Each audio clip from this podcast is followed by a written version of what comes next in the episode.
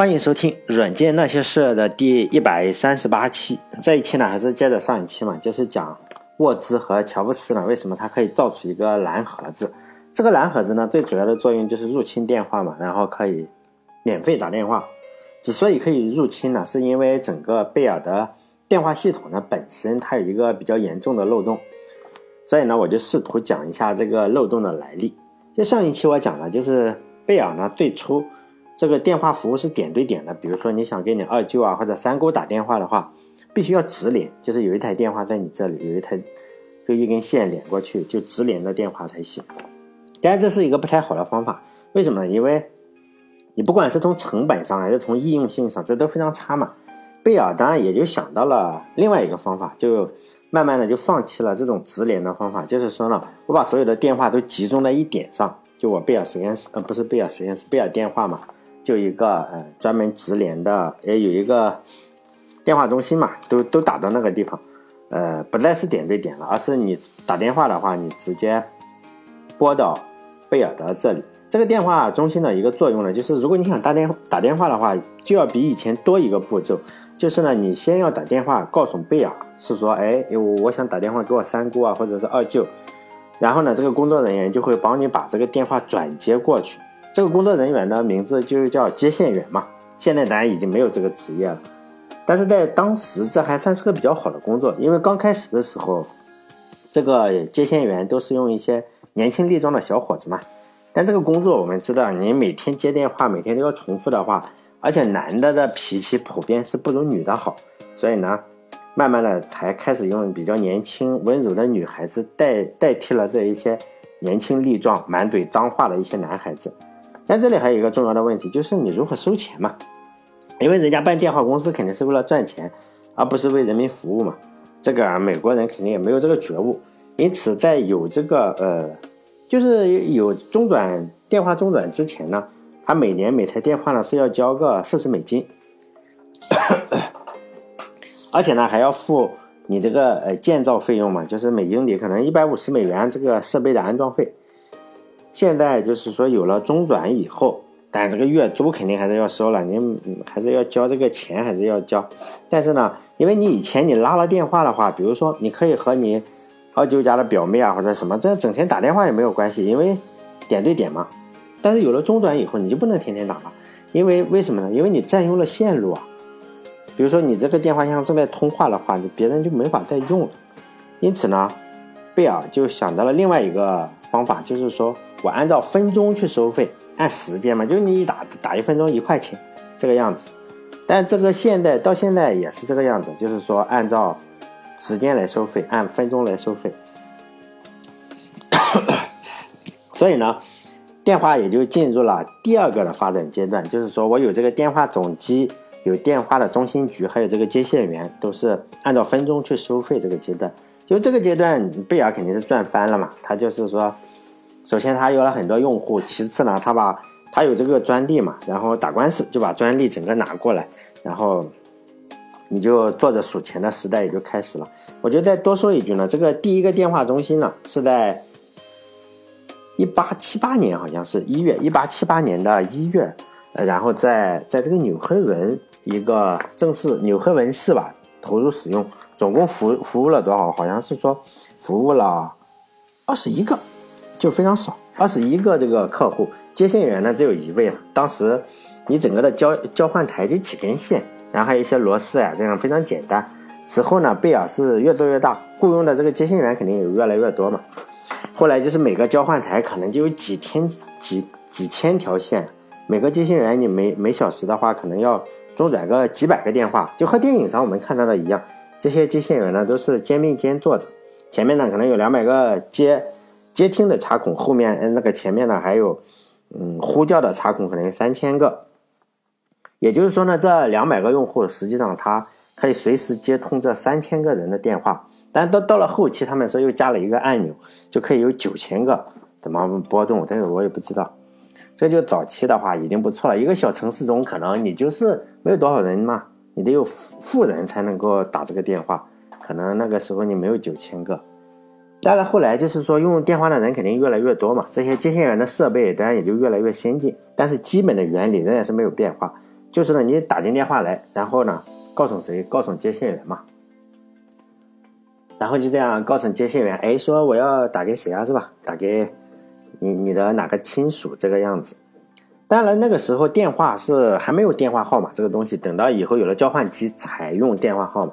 那个时候呢，可能就是一些名字，再加上一些数字啊，也可能是没有名字，呃，就只有数字。也我看了他们那个书上写的，就是两个两个英文后面可能还有还有一些数字，不知道了。可能比如说当时我的电话就直接可以用拼音嘛，比如说刘延栋。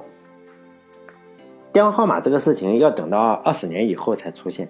当时有没有人黑这个电话系统呢？当然也是有的，主要是呢你自己偷偷拉电话，你没有专利的情况下，你自己拉电话线嘛。但是相对也是有风险，因为如果你把电话偷偷接到这个贝尔的电话网上，是非常容易查出来，因为人家都是人工接听，公司规模又小，因此呢，实际上并没有多少人是攻击贝尔的整个电话网，而是自己组建一个电话，比如说你是个医生啊，或者是律师，这个电话比较多。那你可以自己搞一个嘛，这就是你你拉到我家就可以。所以呢，那个时候，呃，接这种电话的呢，就是商人啊、律师啊、医生这些东西，就自己拉电话。但当时因为贝尔是有专利的话，因此他就触动律师打掉了不少这种私人的电话公司，就自己啊就是自己的。随着时间的推移，实际上你贝尔的用户越来越多，这种黑电话就越来越不划算了嘛。为什么呢？因为你不接入贝尔网络的话，会有一个问题啊，就是你很难找到人打电话，就是你你才几个电话嘛，因此你必须要接这个贝尔，因此呢，贝尔就成了最大的电话公司。就是技术这个东西呢，就是随着用户的增多，肯定是逐渐变化了。比如说一个很大的城市，像北京吧，咱们就举例子啊，就北京这样的城市，你肯定不能是一个电话局嘛，因为。可能每个区就有一个电话局，可能更多。我只是举一个例子，说每个区有个电话局。比如说你要在西城区打电话给宣武区的电话局，隔得很远嘛，你要从西城区打到宣武区的老王，然后转告他，可能你希望他能转告在通州电话局的那个小刘，说他非常想念，比如说海淀区的一个某个人。如果这个。假设有这样有十个电话局的话，实际上你最好的方式就是两两之间彼此相连嘛。比如说有十个电话局，如果彼此相连的话，就要有四十五根连线。如果你再加一个，就要再加更多。如果有一个电话局不能彼此连接，那就不行了。为什么呢？因为电话在某个阶段的话，你又要进入了这种情况。比如说我要到我要从西城打到宣武的话，我要先打给西城区的电话局。然后西城区的电话就直连到宣武区，就这样的话，十个电话局就有四十五根连线，非常的耗费金钱，就这样肯定是搞不下去了。然后呢，又开始做串联中转台。这个中转台呢，就是说我彼此之间不要所有的都相连，就直接串联。就咱们知道了，不是并联了，是串联。比如说在宣武区，你可能是连到海淀区，然后海淀区连丰台区，这样好处就是花钱比较少，缺点呢就是你彼此。呃，相连的话，就是说，比如说这里突然有个挖掘机把这根线挖断了，好了，这个电话网就分成两部分，你就没法打了嘛。就按照历史的经验，就是说你多花钱肯定是安全，少花钱呢就是不是太安全。比如说有个挖掘机，那个就是少花钱，但是钱这东西肯定是能做不少事情。于是呢，电话肯定是要进入这种串联电话局的时代，因为为什么呢？大家都喜欢少花钱嘛。比如说，如果你人在海淀的话，你拿起电话告诉接线员你要打给通州的某某个人，这个时候接线员可能一听是通州的，因为没有直连的服务嘛，他就打电话跟他有连接的宣武打电话说我要打到通州，结果通呃那个通州的人的话，他可能一听，哎呀，我是个宣武是吧？也没有直连，然后呢就打电话给西城区，西城区可能跟宣武区有直连的话，这电话就打通了，可能你等多少时间？十五分钟。结果，比如说你要好不容易打通了以后呢，会有一个情况，比如说你要找的那个女孩，人家已经约会去了，不在家，这样就好了，怎么办呢？你搞了十五分钟，你要不要付钱呢？就这个情况，这个就是要分情况了。为什么说要分分情况呢？因为你打电话给某个人，那个人不在，电话公司肯定是消耗了人力嘛。当然，人家可能动用了好几个漂亮的小姐姐帮你转接电话。虽然没有打通，但是人家这个接线员肯定是呃干过活了嘛，人家动用了资源。如果站在用户的角度，比如说我打电话的话，我花了十块钱，你连句话都没找到是吧？人也没找到，连句话也没说，而且还得交钱，就心里肯定不爽嘛，肯定是不想交这个钱。电话公司又想要这个钱，就是说大家都会，用户呢就会和这个电话公司因为钱的问题产生这个矛盾。但后来我发现，因为我做了很多期电台了，每每次我说电话公司啊，或者是某个公司。哎，就是做某件事情就是为了赚钱，几乎就是说在下面留言的话，一定就会有人留言反驳我说：“哎，你这个栋哥能不能有点情怀？并不是所有事情都可以用金钱来衡量的。当然，我我是承认的，并不是所有的事情都可以用金钱衡量。但是呢，贝尔公司这件事情，我几乎可以肯定，他就是为了赚更多钱嘛。因为正是因为了赚更多钱，他们就出现了另外一个漏洞嘛。等会儿我再说这个漏洞是什么。其实就是他很贪婪，正是因为他很贪婪呢，就露出了马脚嘛。如果他不是为了赚更多的钱，黑客呢实际上是根本没有办法利用他的这个计费系统来免费打电话了。就是说，嗯，大部分都是你贪婪嘛。就是以前我在电台里不是经常，我想起了这样一个事情，就是我经常说这个三胖嘛，就是说，哎呀，他肯定不是为人民服务嘛。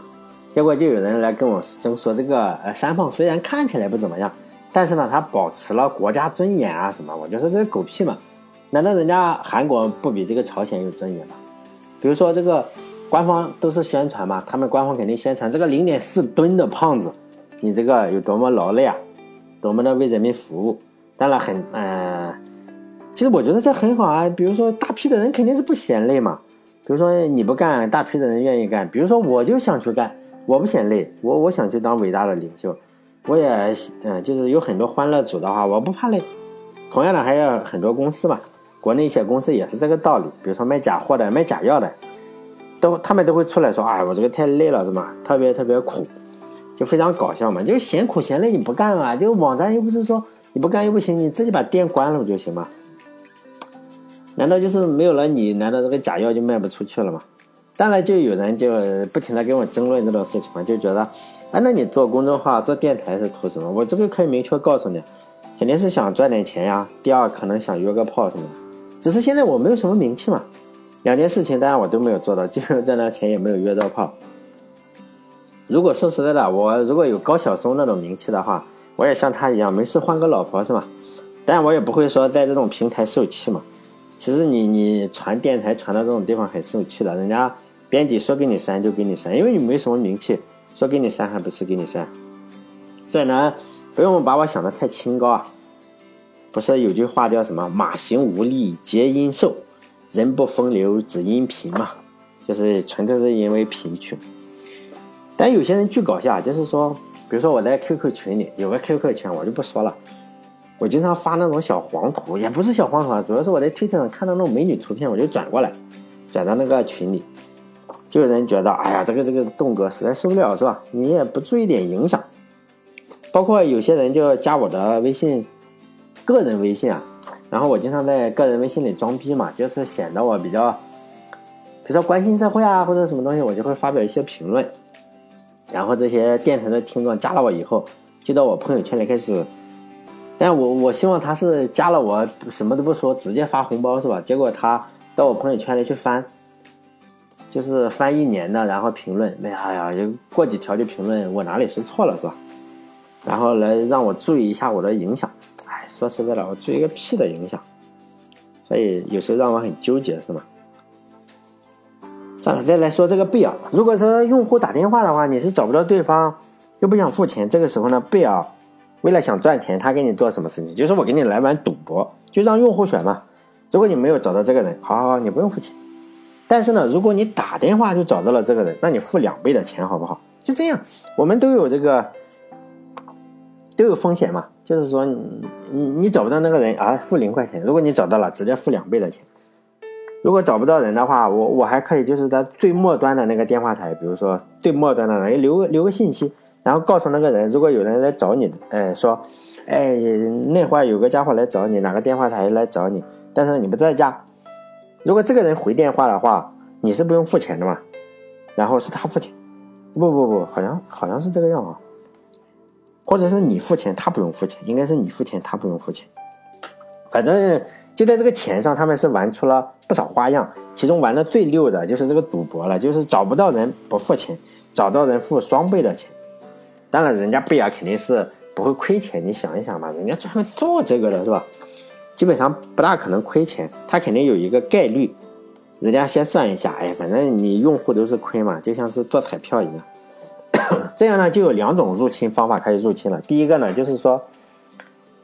用户可以说你永远找不到人嘛，比如说，哎，一个老公出差了，他就跟他的老婆商量一个暗号，说，哎呀，我我打电话回来的话，我就说找老王，你怎么家没有老王是吧？你就说，哎呀，老王不在，这个这个，我一听到你一听到说要找老王了，你就说老王不在，这个暗号呢就证明啊我已经到达目的地了，就是就这样，这这也是一个很好的方法是吧？我不用付钱嘛。这样一部分人的话，就有一个也有一个小问题啊，就是说，呃，你没有办法跟老婆说两句嘛？你毕竟出差了是吗？说两句是没办法的，这个是有点弱，你不能和对方说话。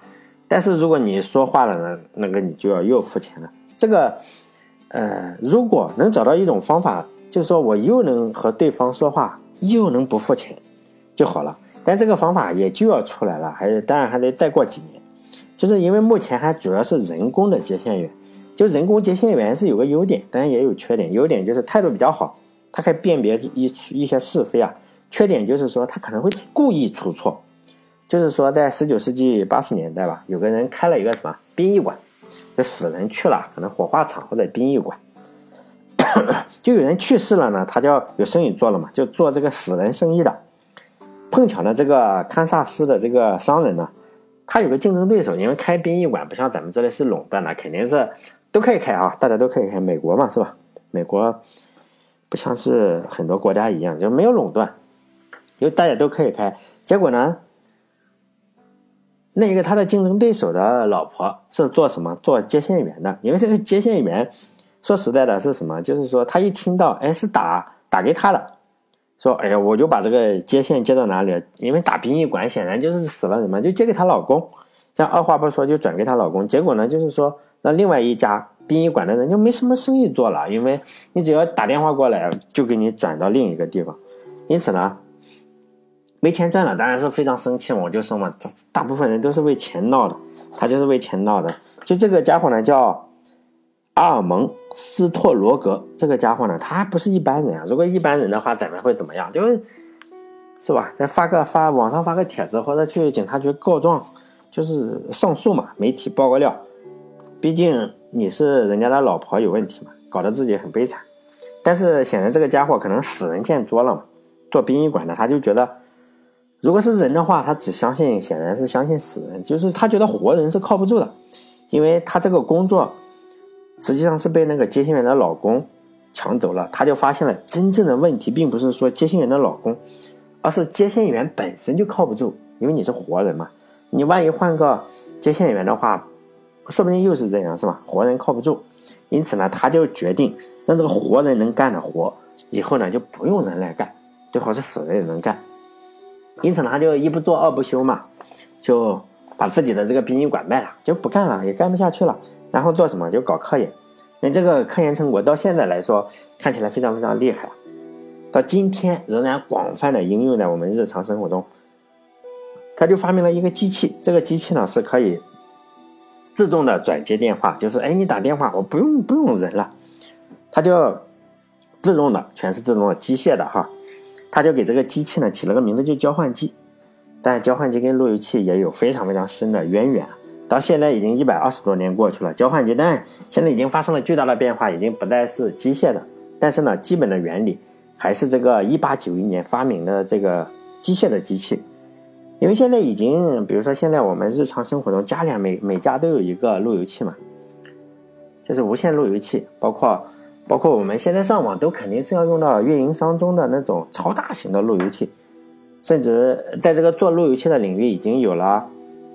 呃，好几个世界级的公司吧，但是呢，不要忘记，这一行的祖师爷呢，其实就是这个做死人生意的家伙，一个一八九一年发明了这个，呃，交换机电话交换机的家伙，他的名字呢叫阿尔蒙斯特罗格，就是一个从殡仪馆转行做这个做什么，做工程师了。还真的，他后来开了一家公司。现在想想，那个时候的人真厉害哈，就是不是弃医从文，就是弃殡仪馆，从科技行业，当然他就是转行了，他也赚了很多钱。这个交换机呢发明以后，就是贝呃贝尔公司呢就慢慢的采用了，显然就进入了一个悲喜两重天的一个角色。一方面呢，他是不用再花那么多的钱来雇佣很多的接线员了嘛，因为你可以用这台机器。另一方面呢，这也因为我前面说的，它有个漏洞，就是说赌博嘛，我这个赌输了，是吧？你你走的人不要钱，然后反过来打电话怎么样也不要钱。就是说，但是你一如果一下子打电话找到人了，那就要付钱，因为他有一个免费的这个样，他当然为此赚了很多钱，但这也是一个漏洞。后来我前面呃还有上一期讲的，还有一个漏洞，也不能算漏洞，就是每一个都看起来都不是漏洞，但是呢，最终合起来就是漏洞，就是他用声音来做控制信号，就是慢慢的他就进入了这个悲喜两重天了，所有的都不是漏洞，加起来就是一个漏洞。然后呢，这个，呃，苹果这些人不只是苹果，很早之前就有了，在沃兹跟乔布斯之前呢，就有人造出了这种东西，就是让这些热热衷薅羊毛的人呢，就免费打这些电话了。就下一期呢，就是主要是讲这个交换机如何进入电话行业的故事。因为交换机，包括路由器啊，包括后来的路由器，因为我们整个的现在的网络就是脱胎于以前的那个电话。如果大点年龄比较老的话，可能就知道以前都是电话上接一个调制解调器，又从电话网中来的。现在当然不是了。就是说呢，下一期就是讲这个，哎，交换机的发展如何进入电话行业？为什么进入电话行业呢？然后就可以免费打电话了。好了，这一期就讲到这里，下一期再见。